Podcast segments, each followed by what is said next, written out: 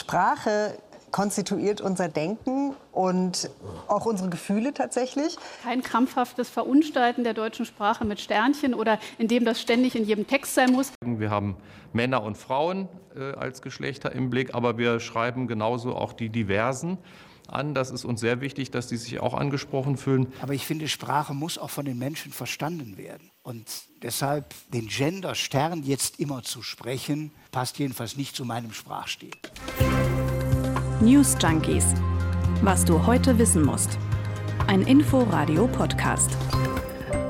Der letzte, der da gerade gesprochen hat, das war Armin Laschet. Und zwar im Wahlkampf, als der CDU-Chef zum Gendern gefragt wurde. Bei der Frage, wie sprechen wir so, dass wir möglichst viele Menschen einschließen und möglichst wenige ausschließen, da gibt es jetzt eine neue Entwicklung. Die Bundesjustiz- und Frauenministerin Christine Lamprecht, die hat jetzt gesagt, das Gender-Sternchen, das wird uns dabei nicht weiterhelfen. Für Bundesbehörden soll das Gender-Sternchen künftig tabu sein, genauso der Doppelpunkt, das Binnen-I oder andere Sonderzeichen. Gendergerechte Sprache soll es aber trotzdem geben. Wie das gehen soll und wie und ob eigentlich in anderen Ländern gegendert wird, das klären wir heute. Und zwar in einer neuen Folge der Inforadio News Junkies. Heute mit Ann-Christine Schenten und Jörg Poppendick. Hallo. Hallo.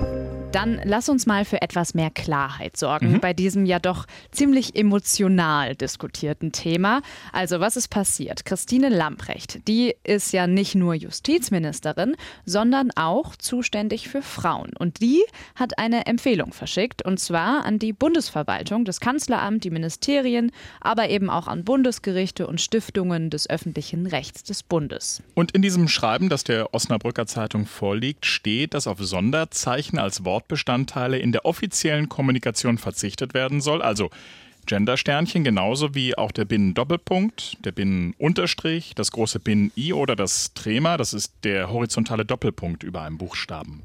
Genau, und auch wenn sich das jetzt erstmal so anhört, eine Stellungnahme gegen das geschlechtergerechte Sprechen, das ist das jetzt nicht explizit. Das Frauenministerium, das empfiehlt nämlich ausdrücklich, das generische Maskulinum zu vermeiden, wenn auch eine weibliche Form existiert, zum Beispiel wie bei Kunde oder Kundin. Wo immer möglich soll auch ein neutrales Wort verwendet werden, heißt es in der Empfehlung weiter etwa Teilnahmeliste statt Teilnehmerliste oder Pflegekraft, Belegschaft oder Vorsitz. Geht das nicht, sollen beide Geschlechter genannt werden. Ja, und in diesem Schreiben an die Behörden verweist das Ministerium übrigens auf den deutschen Rechtschreibrat. Und wenn ihr euch jetzt fragt, was ist das überhaupt, ähm, das erklären wir euch jetzt. Der Rat für deutsche Rechtschreibung ist ein zwischenstaatliches Gremium, das von den staatlichen Stellen damit betraut wurde, die Einheitlichkeit der Rechtschreibung im deutschen Sprachraum zu bewahren und die Rechtschreibung auf der Grundlage des orthografischen Regelwerks weiterzuentwickeln. Der Rat ist somit die maßgebende Instanz in Fragen der deutschen Rechtschreibung und gibt mit dem amtlichen Regelwerk das Referenzwerk für die deutsche Rechtschreibung heraus. So, und dieser Rechtschreibrat, der hat nun bereits im März dieses Jahres den Genderstern und das Sonderzeichen explizit nicht empfohlen. Ich habe mir mal die Begründung angeschaut, auf die bezieht sich ja jetzt auch das Hause Lamprecht und die Experten sagen, auf der einen Seite, allen Menschen soll mit geschlechtergerechter Sprache begegnet werden. Alle sollen sensibel angesprochen werden.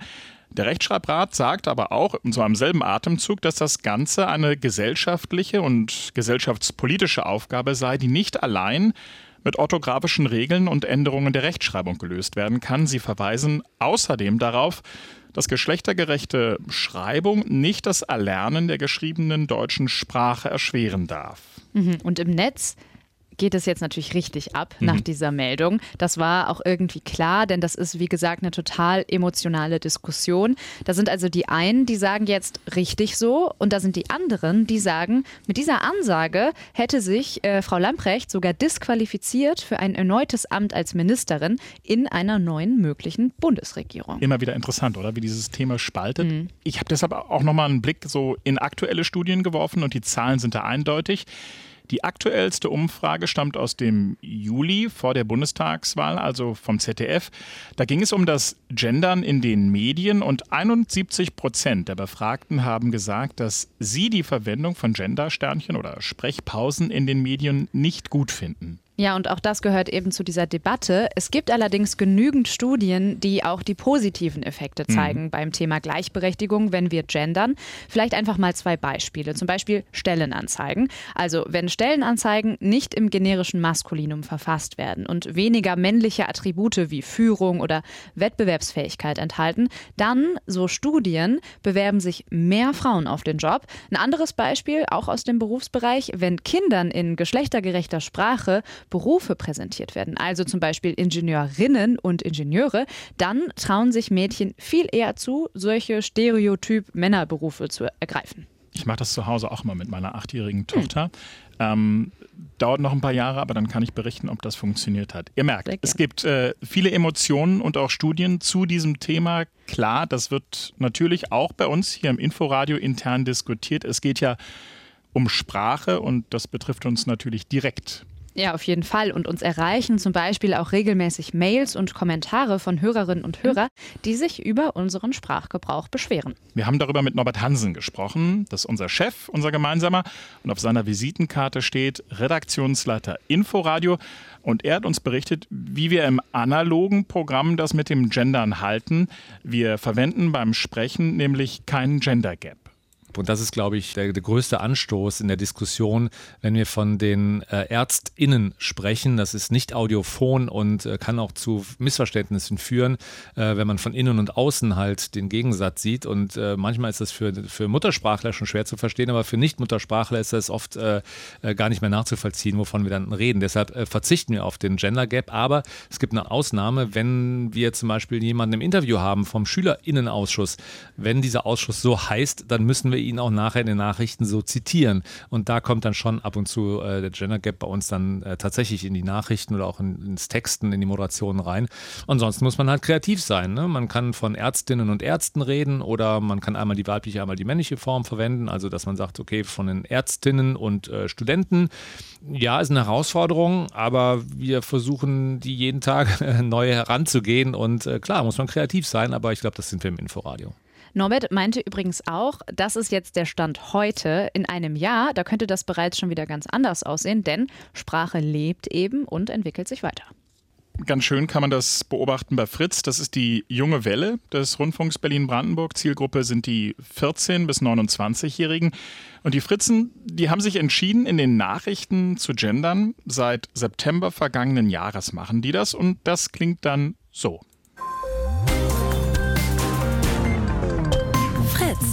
Nachrichten. Mit Anja Haufe. Immer wieder gibt es Probleme mit dem Internet und dadurch läuft der digitale Schulunterricht schlecht. Das sagen 85 Prozent der Schülerinnen und Eltern in Deutschland. Ja, interessant. Und interessant ist auch das, was der Content-Chef von Fritz, Tom Köln, berichtet. Der meinte zu uns, dass die Aufregung vor allem am Anfang total groß war. Also diese Ankündigung, dass Fritz jetzt gendert, die hat ganz große Wellen geschlagen und zwar positiv wie negativ. Fritz ist die erste ARD-Welle, die das überhaupt macht und darüber wurde damals auch überall berichtet. Dementsprechend viel Feedback gab es auch und das waren nicht nur Geschenke. Das hat sich niedergeschlagen. Die Tagesschau hat es unter anderem gepostet in ihrem Insta-Kanal, äh, wo die Ablehnung in den Kommentaren zu lesen war und das hat sich allerdings auch äh, tatsächlich eingepegelt durch die BefürworterInnen und die Herzchen, die das bekommen hat äh, von Leuten, die dem zugestimmt haben. Danach, als wir es eingeführt haben, waren die Rückmeldungen also wirklich, ähm, man kann eigentlich sagen, sind an zwei Händen abzuzählen. Und heute melden sich hauptsächlich Bildungsinstitute, Universitäten ähm, und verschiedene StudienmacherInnen äh, und wollen die Ergebnisse tatsächlich einfach nochmal von uns hören. Und äh, in der Redaktion äh, ist es tatsächlich so, dass wir viel mehr Bewerbungen kriegen von Menschen, denen genau das, dieser Punkt wichtig ist. Das fand ich spannend. Hätte ich nicht gedacht, ehrlich gesagt. Ja, krass, ja. Geschlechtergerechtigkeit ist übrigens kein Thema, das nur die deutsche Sprache betrifft. Auch in anderen Ländern dieser Welt beschäftigt man sich mit inklusiver Sprache. und ähnlich wie bei uns hier erhitzt die Gemüter in Frankreich zum Beispiel. Dort ist das Gendern in Schulen ganz offiziell verboten. Wir haben unsere Korrespondentin in Paris gefragt, Linda Schildbach. Die hat uns das mit dem Gendern in Frankreich mal erklärt. In Frankreichs Schulen hat das Gender-Sternchen Hausverbot. Das Schreiben mit Genderpünktchen und anderen Zeichen darf nicht gelehrt werden. Das hatte der Bildungsminister Jean-Michel Blanquet Anfang Mai per Erlass formell verboten. Sein Hauptgrund? Durch das Gendern werde das Lesen und Schreiben komplizierter und gerade Kinder mit Lernschwierigkeiten könnten dadurch ausgegrenzt werden, befürchtet der Bildungsminister. Er findet auch, weder im Unterricht noch in der Verwaltung und den Ministerien gebe es einen Platz für die inklusive Schreibweise. Übrigens auch die Académie Française, also die Hüterin der französischen Sprache, ist dagegen. Allerdings hat sie sich vor zwei Jahren dazu durchgerungen, weibliche Berufsbezeichnungen zu akzeptieren ja, progressiv vielleicht, vielleicht mhm. auch nicht. Ähm, ich erinnere mich auch noch sehr dunkel an meinen Französischunterricht und ja, ja, und wenn oui, oui, sorry, wenn im Französischen von äh, Gruppen gesprochen wird, dann ähm, muss da ja nur ein einziger Mann anwesend sein und zack, man muss die männliche Form benutzen. Das regelt auch diese Akademie Française und zwar schon seit dem 17. Jahrhundert und trotz Kritik von Feministinnen seit mehreren Jahrzehnten bis jetzt lässt sich daran überhaupt nichts rütteln. Das sind harte Regeln da in Frankreich, mhm. aber auch der Wunsch einiger, etwas an der Sprache zu ändern. Deutlich restriktiver geht es in Polen zu. Ja, dort gibt es einen starken Zusammenhalt zwischen der Regierung und der ultrakonservativen und rechtsnationalen Anti-Gender-Bewegung, die vor allem der katholischen Kirche entspricht. Diese Bewegung bezeichnet die, wie sie sagt, Gender-Ideologie als das Verderblichste, und das muss man jetzt mal auf der Zunge zergehen lassen, was in den vergangenen Jahren entstanden sei. Sie bringe Europa den Tod. Wirklich unglaubliche Worte, hm. die in der polnischen Regierung aber eben durchaus Anklang finden. Regelmäßig werden Sprecher dieser Anti-Gender-Bewegung ins Parlament eingeladen. Und Jan Palukat, unser Korrespondent in Warschau, der hat uns erzählt, wie denn überhaupt in der polnischen Sprache gegendert wird. Insgesamt ist eine geschlechtsneutrale Sprache im Polnischen besonders schwer umzusetzen, da zum Beispiel auch bei der Konjugation weibliche Formen existieren. Und die korrekte weibliche Form etwa vieler Berufsbezeichnungen klingt immer auch ein bisschen nach Verniedlichung. Eine Lekarka etwa, die weibliche Form vom Arzt Lekarsch, klingt auch ein bisschen nach Ärztchen. Nichtsdestotrotz versuchen vor allem progressive, regierungsferne Medien erkennbar durch die Wortwahl maskuline Formen zu vermeiden oder zu ergänzen, bis zum gesprochenen Gendersternchen allerdings erscheint es noch weit. Und nicht in allen Fällen wird es auch durchgezogen. Merkel etwa erschien in Artikeln als Kapitän Europas. Unser Korrespondent Jon Palokat war das in Warschau. In Israel hingegen, da wird offen oder offener über gendergerechte Sprache diskutiert. In der Politik gibt es dazu verschiedene Meinungen. Wir haben unseren Korrespondenten in Tel Aviv, Benjamin Hammer, gefragt, wie wird eigentlich in Hebräisch gegendert? Ob etwas männlich oder weiblich ist, das hat im Hebräischen eine enorme Bedeutung. Wer einen Mann fragt, wie es ihm geht, sagt Mashlomcha. Bei einer Frau heißt es plötzlich Mashlomech. So weit, so gerecht. In der Mehrzahl wird es aber komplizierter. Wer eine Gruppe von zehn Frauen begrüßt, benutzt natürlich die weibliche Anrede. Sobald aber zehn Männer dazukommen, benutzen Israelis für die Gruppe von Männern und Frauen die männliche Form. Doch diese Praxis stößt auf immer mehr Widerstand. Eine Parlamentsabgeordnete der Arbeitspartei gab zum Beispiel vor, in ihrem Gremium möge die weibliche Form benutzt werden. Andere Israelis wechseln schlicht öfter hin und her. Eine israelische Künstlerin geht noch einen Schritt weiter. Sie hat neue Buchstaben des hebräischen Alphabets entwickelt. Sie sollen ermöglichen, Wörter sowohl männlich als auch weiblich zu lesen. So richtig durchgesetzt haben sich die neuen gendergerechten Buchstaben in Israel aber noch nicht. Ja, und zuletzt wollen wir auch noch nach Skandinavien schauen. Das gilt ja immer als besonders liberal. Dafür haben wir unseren Inforadio-Kollegen Alexander Schmidt-Hirschfelder gefragt. Er spricht Schwedisch und hat dort gelebt. Die Grammatik, die ist in Schweden zum Beispiel schon generell deutlich genderneutraler. Für jedes Substantiv, also zum Beispiel für Berufsbezeichnungen, gibt es eine einzige, eine neutrale Form für alle. Da heißt es dann Lehrere für Lehrer, Läkere für Arzt oder Expert für Experte. Und das kann dann sowohl die männliche als auch die weibliche Form bedeuten. Bisschen komplizierter ist es vor ein paar Jahren geworden, als es um die Personalpronomina in Schweden ging. Da gibt es nämlich in der Sprache der Schweden bisher zwei Formen, nämlich han für er und hun für sie.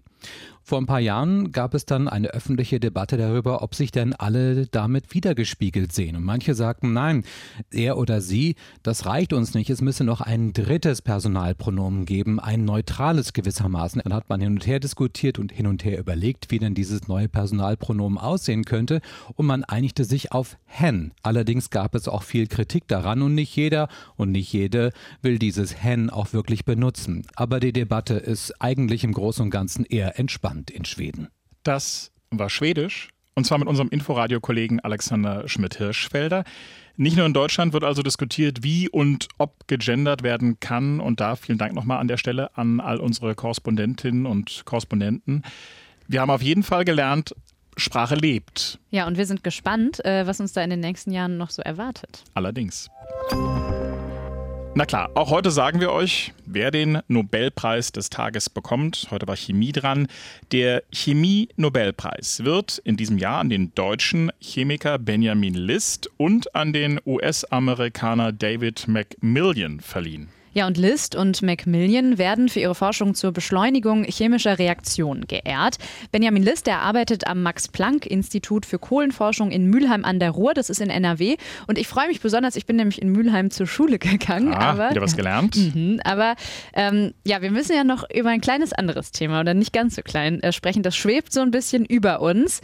Genau, morgen beginnen äh, die Sondierungen auf Bundesebene. FDP und Grüne wollen loslegen und zwar mit der SPD. Hallo Ampel, was uns da erwartet, darüber sprechen wir in aller Ruhe und mit den allerneuesten Erkenntnissen hm, sehr wahrscheinlich morgen. Sehr wahrscheinlich, genau. Und damit sagen wir für heute schon mal auf jeden Fall Tschüss. Und wie immer gilt, falls ihr Anregungen oder Kritik habt oder Wünsche, schreibt uns eine Mail an newsjunkies.inforadio.de. Bis morgen. Bis morgen. Tschüss. Ciao. News Junkies. Was du heute wissen musst. Ein Podcast von Inforadio. Wir lieben das Warum.